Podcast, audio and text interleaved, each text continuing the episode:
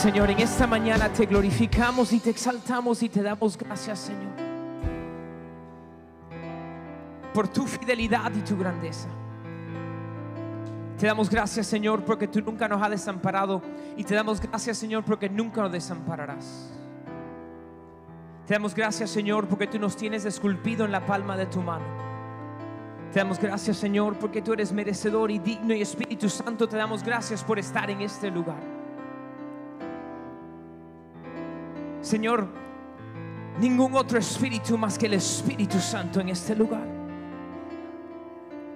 Y te damos gracias, Señor, porque el temor tiene que huir cuando está el Espíritu Santo. Enfermedad se tiene que ir. Circunstancia, dolor, tribulación se tiene que ir entre el nombre y el poder del Espíritu Santo. Y te glorificamos y te damos gracias, Señor, por tu fidelidad y tu grandeza y porque tú eres digno en el nombre de Jesús. Amén. Amén. Yo quiero que le des un aplauso fuerte al Señor en esta mañana. Gloria a Dios. Gloria a Dios. El Señor es fiel. El Señor es bueno. ¿Tú quieres ayudar a papi a mover el púlpito? Yo creo que todavía no. Pronto, pronto. Gloria a Dios. Pueden tomar asiento esta mañana. Y le damos gracias al Señor porque Él es fiel, grande, digno. Y Él nunca nos ha desamparado y nunca nos desamparará. Y Él está en completo control. Nosotros tenemos que cederle el control al Señor. Muchas veces nosotros queremos aguantar todo el poder. Pero tenemos que cedérselo al Señor. Para que Él pueda hacer lo que Él sabe hacer. Lo que Él puede hacer. Y lo que Él quiere hacer. ¿Sabes? El Señor no te hace hacer nada. He will not make you do it. Lo hacemos nosotros cuando nos rendimos a Él. Y hay mucha gente que dice, bueno, para mí eso no funcionó. Y la pregunta es, ¿no que te funcionó o que tú no le diste a él la autoridad de hacer lo que él puede hacer?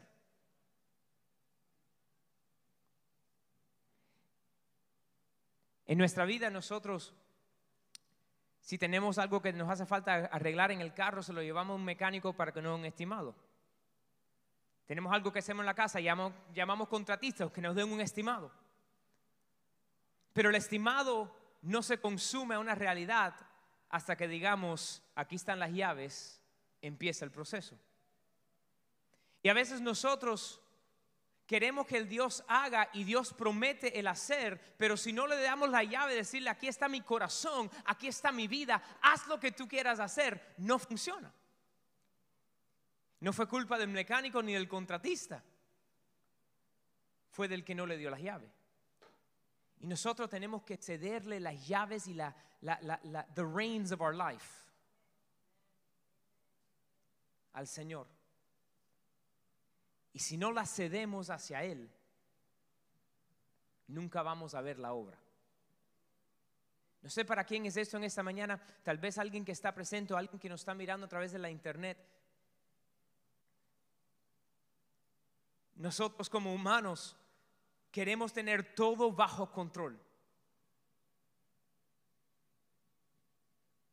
Pero tenemos que cederle al Señor el control.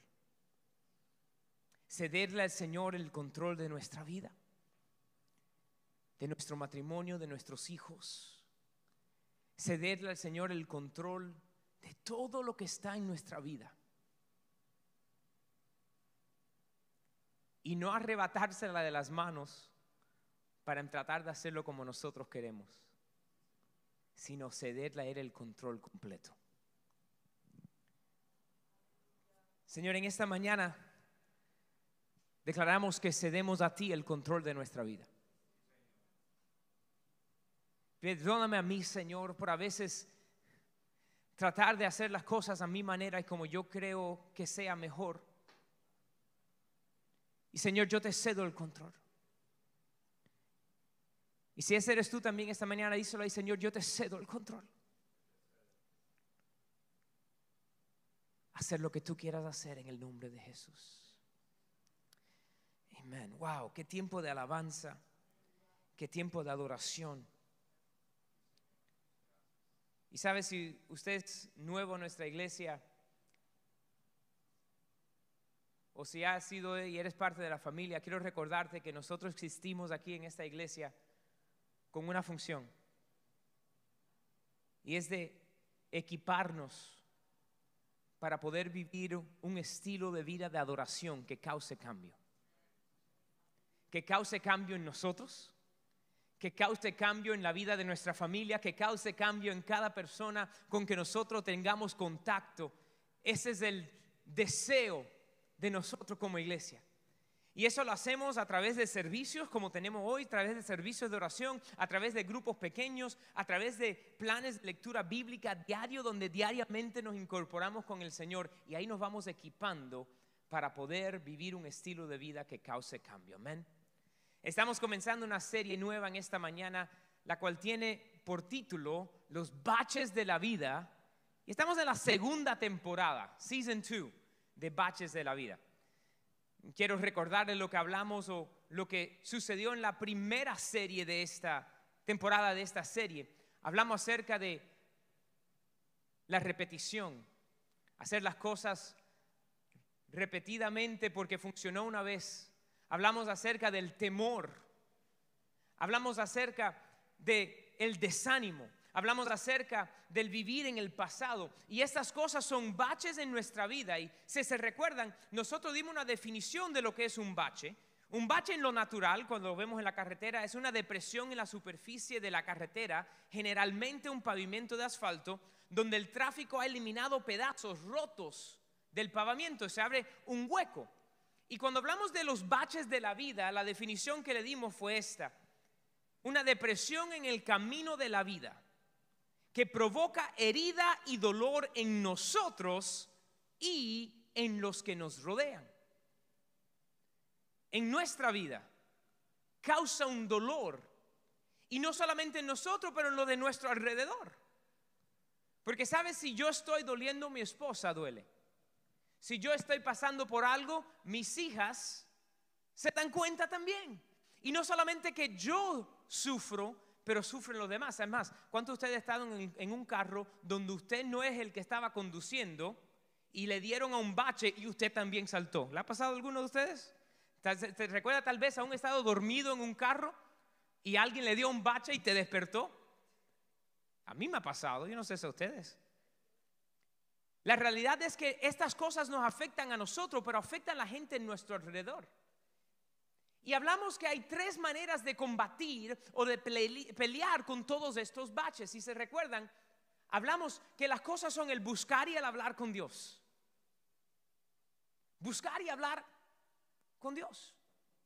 El escuchar a Dios y el obedecer a Dios. Hay una gran diferencia ahí entre el buscar y hablar con Dios y entonces el escuchar a Dios. ¿Se recuerdan o conocen a alguien que estás hablando con ellos y no te escucharon nada porque estaban pensando de lo que te iban a contestar? Tal vez tú lo has hecho. Ya estás ahí pensando qué es lo que vas a decir, entonces se te fue por completo lo que la persona te dijo. Tenemos que no solamente buscar de Dios, pero tenemos que escuchar. Y después que escuchemos, tenemos que obedecer. Porque si no lo hacemos, es igual que nada. Y en esta mañana, en esta nueva temporada de esta serie, vamos a hablar acerca de algo que nos ataca a todos. Y es el bache de la ansiedad o la preocupación. El bache de la ansiedad o la preocupación. Sabes, esta palabra, estas dos tienen el mismo eh, significado, más o menos. Se lo voy a decir, mira, si usted lo mira en el diccionario, vas a ver que la palabra ansiedad significa una sensación de preocupación, nerviosismo o malestar. Y si busca la palabra preocupación, significa ceder el paso a la ansiedad o el malestar. permitir que la mente de uno se detenga en las dificultades o problemas. Yo no sé usted, pero en esta mañana esta prédica es para mí. Porque estamos viviendo en un tiempo donde la ansiedad y la preocupación abunda. En todo lugar. Yo hace semanas que no miro las noticias. ¿Por qué? Porque si las miro, ahí quiere darme el bache de la ansiedad y el bache de la preocupación. Y vamos, vamos a ir lo que dice la palabra de Dios. Váyanse al libro de Mateo, capítulo número 6. Vamos a leer unos cuantos versos en el Mateos, capítulo número 6 comenzando en el verso 24, perdón, 25. Mateo 6, 25. Mire lo que dice aquí Jesús hablando. Dice, por tanto os digo, quiero recordarle un pequeño paréntesis, aquí Jesús está hablando justamente después que le enseñó cómo orar. Nos enseñó el Padre nuestro, nos enseñó lo que era el ayuno. Después, juntamente de todo eso, viene y dice aquí el Señor, por tanto os digo, no os afanéis por vuestra vida que habéis de comer o que habéis de beber, ni por vuestro cuerpo que habéis de vestir. ¿No es la vida más que el alimento y el cuerpo más que el vestido? Mirad las aves del cielo que no siembran, ni ciegan, ni recogen en graneros, y vuestro Padre Celestial las alimenta. ¿No valéis vosotros mucho más que ellas? ¿Y quién de vosotros podrá, por mucho que se afane, añadir a su estatura un codo? Y por el vestido. ¿Por qué os afanáis? Considerad los lirios del campo como crecen, no trabajan ni hilan. Pero os digo que ni aun Salomón con toda su gloria se vistió así como uno de ellos. Y si la hierba del campo que hoy es y mañana se echa en el horno, Dios la viste así, ¿no hará mucho más a vosotros, hombres de poca fe? No os afanéis pues diciendo qué comeremos o qué beberemos o qué vestiremos porque los gentiles buscan todas estas cosas, pero vuestro Padre Celestial sabe que tenéis necesidad de todas estas cosas. Mas buscad primeramente el reino de Dios y su justicia, y todas estas cosas os serán añadidas. Así que no os afanéis por el día de mañana, porque el día de mañana traerá su afán. Basta cada día su propio mal. Le di la definición de preocupación y de ansiedad del diccionario. Pero quiero darle la definición de esta palabra bíblica. Aquí en esta palabra, en, Mateo 6:25, donde dice ahí el Señor, no os afanéis, es la palabra merimnao. Y esta palabra significa una distracción, una preocupación con cosas que causan ansiedad, tensión y presión. Una vez más, es una distracción. Una manera de describirlo es que la ansiedad te hace tratar de enfocarte en dos cosas diferentes. Y sabía usted que cuando te trata de enfocar en dos cosas, no te enfocaste en ninguna y viene un desastre. Entonces, quiero que anoten unas cuantas cosas en esta mañana. La primera es esta. La preocupación divide nuestra atención. La preocupación divide nuestra atención. O sea, en vez de estar enfocándonos en algo, nos enfocamos en otro. Es lo que hace la ansiedad, lo que hace la preocupación. Divide nuestra atención. Otra manera de decírselo es esta. La preocupación desvía nuestra vista de Dios a la circunstancia. Una vez más, desvía nuestra vista de Dios a la circunstancia. Vamos a ver un poquito aquí de, Bible Trivia. Además de Jesús, ¿quién caminó sobre el agua en la Biblia? Pedro. Pedro, el discípulo cubano, porque era echado para adelante. Pedro está en la barca con todos los discípulos. Y estando en la barca con todos los discípulos, de noche dice que Jesús vino caminando sobre el agua. Todos pensaban que Jesús era un fantasma. ¡Ah! Y entonces Pedro le dijo, si eres tú, Señor, si eres tú Jesús, haz que yo camine sobre el agua hacia ti. Y Jesús le dijo, ven. Pedro, atrevido, creyendo en la palabra del Señor, salió de la barca y puso el pie sobre el agua y no se hundió. Y puso el otro pie sobre el agua y empezó a caminar hacia Jesús. ¿Y sabe lo que dice la Biblia? Que mientras iba caminando, empezó a mirar las olas y el viento.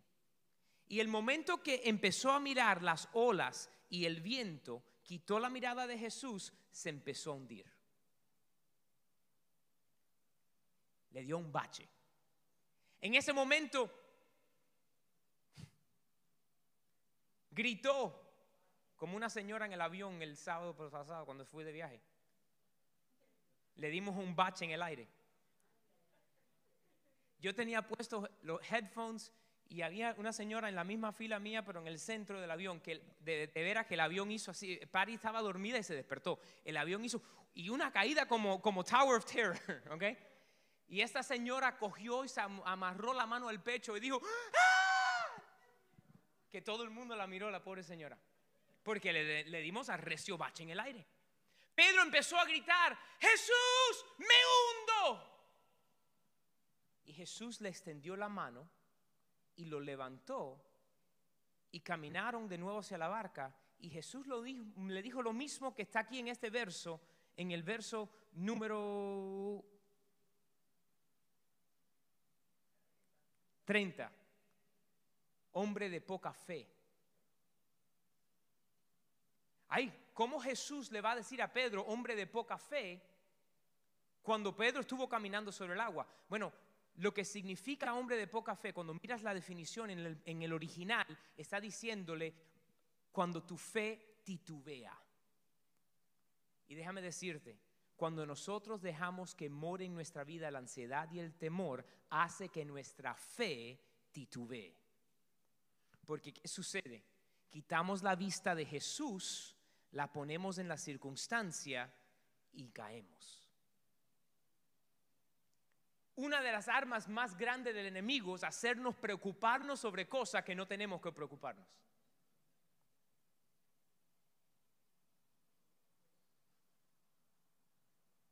Cosas en nuestra vida que nosotros nos preocupamos que ni nos corresponden. El vecino no ha cortado la grama y nosotros empezamos, pero ¿por qué no ha cortado la grama? ¿Qué le habrá pasado a este hombre? ¿Qué está sucediendo? Y empezamos ahí, ni es, ni, no es ni la grama nuestra y empezamos a preocuparnos.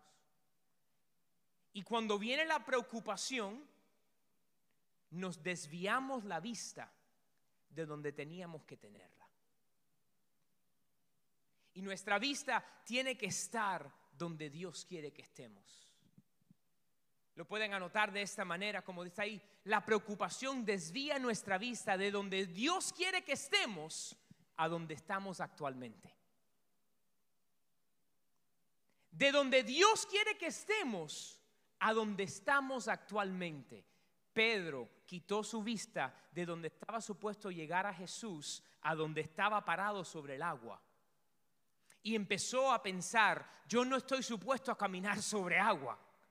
Yo estoy supuesto a nadar en el agua. Si no estoy dentro de un bote, me meto y me mojo dentro del agua. Y cuando empezó a mirar la circunstancia de donde estaba, en vez de donde Dios quería que él llegara, empezó a hundirse. Y mira que hay muchos de nosotros que empezamos a mirar a nuestro alrededor. Ay, pero fulanito se fue. Ay, pero ya esta persona no me ha hablado más. Ay, pero mira lo que está haciendo fulano. Ay, mira este problema, mira tal cosa. Y empezamos a mirar todas esas cosas y hace que nuestra vista se desvíe de donde Dios quiere que tú estés, en un hogar lleno, en un hogar sano, en un lugar lleno del amor de Dios, en la paz de Cristo. Y empezamos a hundirnos por la ansiedad y la preocupación, porque nos desviamos la vista del Señor a la circunstancia.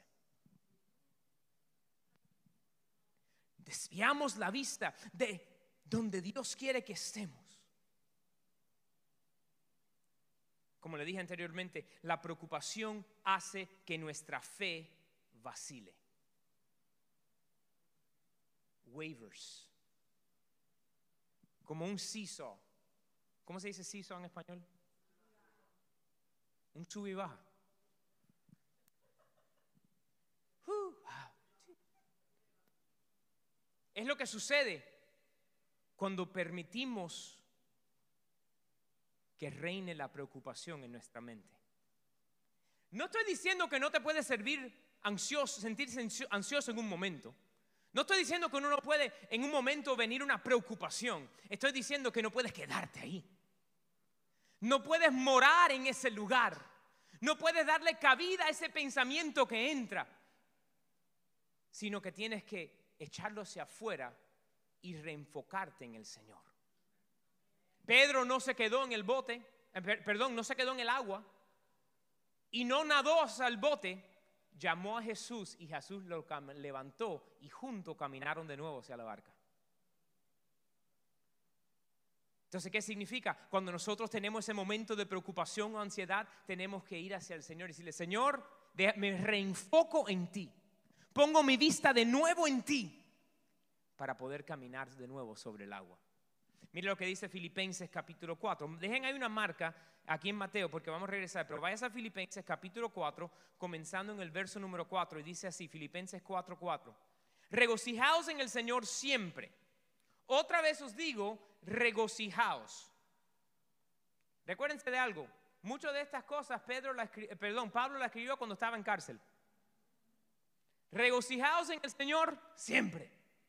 No cuando las cosas van bien, siempre. Dice el verso número 5. Vuestra gentileza sea conocida de todos los hombres, el Señor está cerca. Y mira entonces lo que dice, por nada estéis afanosos. Es la misma palabra que está en Mateo. Por nada estéis afanosos, sino sean conocidas vuestras peticiones delante de Dios, en toda oración y ruego, con acción de gracias. Y la paz de Dios, que sobrepasa todo entendimiento, guardará vuestros corazones y vuestros pensamientos en Cristo Jesús. La paz de Dios guardará vuestros pensamientos en Cristo Jesús. Pueblo, anota esto en esta mañana. La ansiedad no puede coexistir con la paz de Dios. La ansiedad no puede coexistir. It cannot coexist. It is impossible que coexista la preocupación y ansiedad cuando llega la paz de Dios. ¿Y cómo encontramos la paz de Dios? Bueno, Mateo 6, le dije que, que, mantuvieras ahí. Dice Jesús en verso 35, perdón, 33, mas buscad primeramente el reino de Dios y su justicia y todo lo demás os será añadido. ¿Qué es todo lo demás? ¿De qué era lo que él estaba diciendo? No te afanes de qué te vas a vestir, no te afanes de qué vas a comer, no te afanes de tu altura, de, de, cuánto tú mides, no te afanes de tal cosa, no te afanes del otro. Todo lo demás viene por añadidura. Si primeramente buscas el reino de Dios y su justicia. Si buscas primeramente el reino de Dios y su justicia, todo lo demás viene por añadidura. Y entonces, ¿Qué es lo que decía Filipenses 4? Dice que en toda oración y súplica, pueblo, combatir el bache de la ansiedad y la preocupación se hace buscando al Señor, escuchando al Señor y obedeciendo lo que Él dice. ¿Qué dijo ahí? que cuando uno estaba buscando de Él, Él añade, lo demás. Dice que cuando uno estaba orando con toda oración, con toda súplica, venía la paz de Dios y con la paz de Dios la ansiedad se tenía que ir. Y pueblo tenemos que obedecer lo que dice el Señor hacer. Y mira lo que dice Primera de Pedro 5. Va a esa Primera de Pedro, capítulo número 5. Primera de Pedro 5, del verso 5 al 7.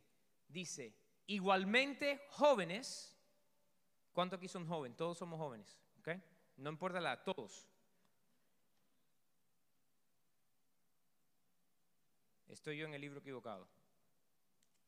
Igualmente, jóvenes, estad sujetos a los ancianos y todos sumisos unos a otros, revestidos de humildad, porque Dios resiste a los soberbios y da gracia a los humildes. Mira, ahí podemos hacer una prédica entera. A veces nosotros nos quedamos en el bache porque somos muy orgullosos en declarar que tenemos un problema y necesitamos ayuda. Y esa soberbia no permite que salgamos a recibir lo que Dios tiene para nosotros. Bueno, verso 6. Humillaos pues bajo la poderosa mano de Dios para que Él os exalte cuando fuere tiempo, echando toda vuestra ansiedad. Una vez más, la misma palabra sobre Él, porque Él tiene cuidado de vosotros. En otras maneras, en otras palabras, esa preocupación viene y se la ponemos a los pies del Señor. ¿Y cómo lo hacemos? Buscando de Él. Buscando de Él. Yo le dije una historia hace que algo que nos sucedió el año pasado, durante este tiempo de la pandemia. Eh, mi esposa llegó un día a la casa y ah, yo había estado teniendo una reunión con un grupo de pastores y habían estado en mi casa, estábamos en el patio, estábamos orando uno por el otro, eh, dando, animándonos, leyendo la palabra, orando, alabando. Ellos habían ido y yo estaba recogiendo en el patio, pero yo seguía con, el, con la adoración. Estaba ahí yo en el, en el patio adorando y esas cosas. En ese momento mi esposa dice, este es el momento de darle las noticias a este a mi esposo. Y ella sale al patio y no me dice nada, me entrega un papel. Y yo miro el papel y el papel era un ticket por estar yendo a exceso de velocidad. Ella me dijo después que ella vio que yo estaba conectado en la presencia de Dios, así que lo más probable es que no me iba a enojar mucho, porque en ese momento yo estaba enfocado en el Señor.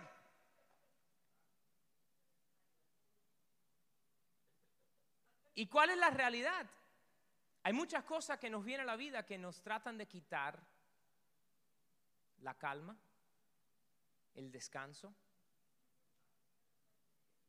Y nosotros, la manera que vamos a poder combatir y salir de ese lugar es corriendo hacia el Señor, buscando de Él, adorándole a Él poniendo una canción, empezar a cantarle hacia Él, buscar la Biblia, empezar a leer para que el Señor te pueda eh, hablar, escucharle y entonces hacer lo que Él diga hacer.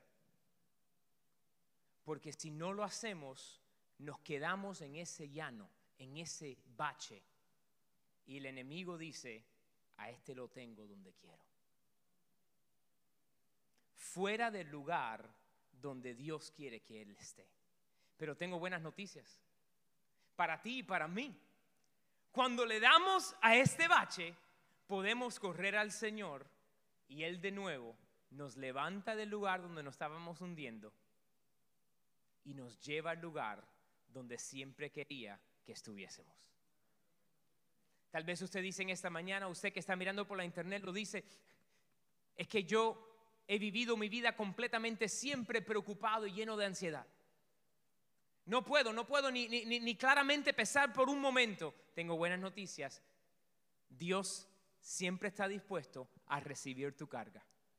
Siempre está dispuesto a recibir tu ansiedad. Siempre está dispuesto a recibir aquello que estás haciendo a ti desviarte o caerte. Él lo toma de tus manos y dice, no lo tienes que cargar más. Simplemente deposita la carga delante del Señor. Cuando te despiertes por la mañana, como un bebé que se despierta sin tener que preocuparse si había leche en el refrigerador porque mamá y papá buscaron. Tú cuando te despiertes por la mañana no te tienes que preocupar de lo que pueda surgir ese día porque Dios te tiene en la palma de su mano. Te está aguantando.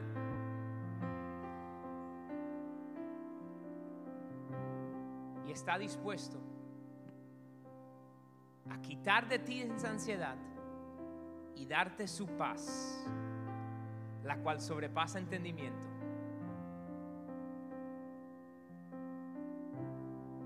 En este tiempo que hemos estado viviendo de esta pandemia, hay tantas personas sufriendo, adolorido y en circunstancia. Pero puedo decirte algo, en este tiempo me he encontrado con más personas que han depositado su fe en Jesús, los cuales aún en estos momentos adversos y de circunstancia y de adversidad están en paz. ¿Por qué? Porque cuando viene el pensamiento dice, no, aquí no puedes hacer tu vivienda. Y buscan del Señor depositan sus cargas sobre Él. Y la paz de Dios que sobrepasa entendimiento reposa y guarda. Porque una vez más, donde está la paz de Dios, no puede coexistir la ansiedad. Pongámonos en pie. Señor, en esta mañana nosotros depositamos delante de ti nuestras cargas. Es más, yo quiero que todo el mundo cierre ahí sus ojos. Tú y el Señor, nadie más. Y yo quiero que tú te pretendas que tienes puesto una mochila en esta, en esta mañana. Y yo quiero que tú hagas este acto, ¿ok? Va a sonar loco, pero hazlo de todas maneras. Todo, nadie te está mirando, los ojos de todo el mundo deben estar cerrados. Yo quiero que tú hagas como el que se quita una mochila. Y quiero que la deposites delante de ti a los pies del Señor. Y dile, Señor, en esta mañana, en esta mañana yo deposito mis cargas, mi ansiedad, mi preocupación, las deposito delante de ti. Y Señor, recibo tu paz, la cual sobrepasa entendimiento. Señor, yo declaro en este día yo camino en tu paz. Yo declaro que esta noche dormiré en paz porque mis cargas te las entregué a ti. En el nombre de Jesús. Amén. Ahí comienza a adorar al Señor unos momentos.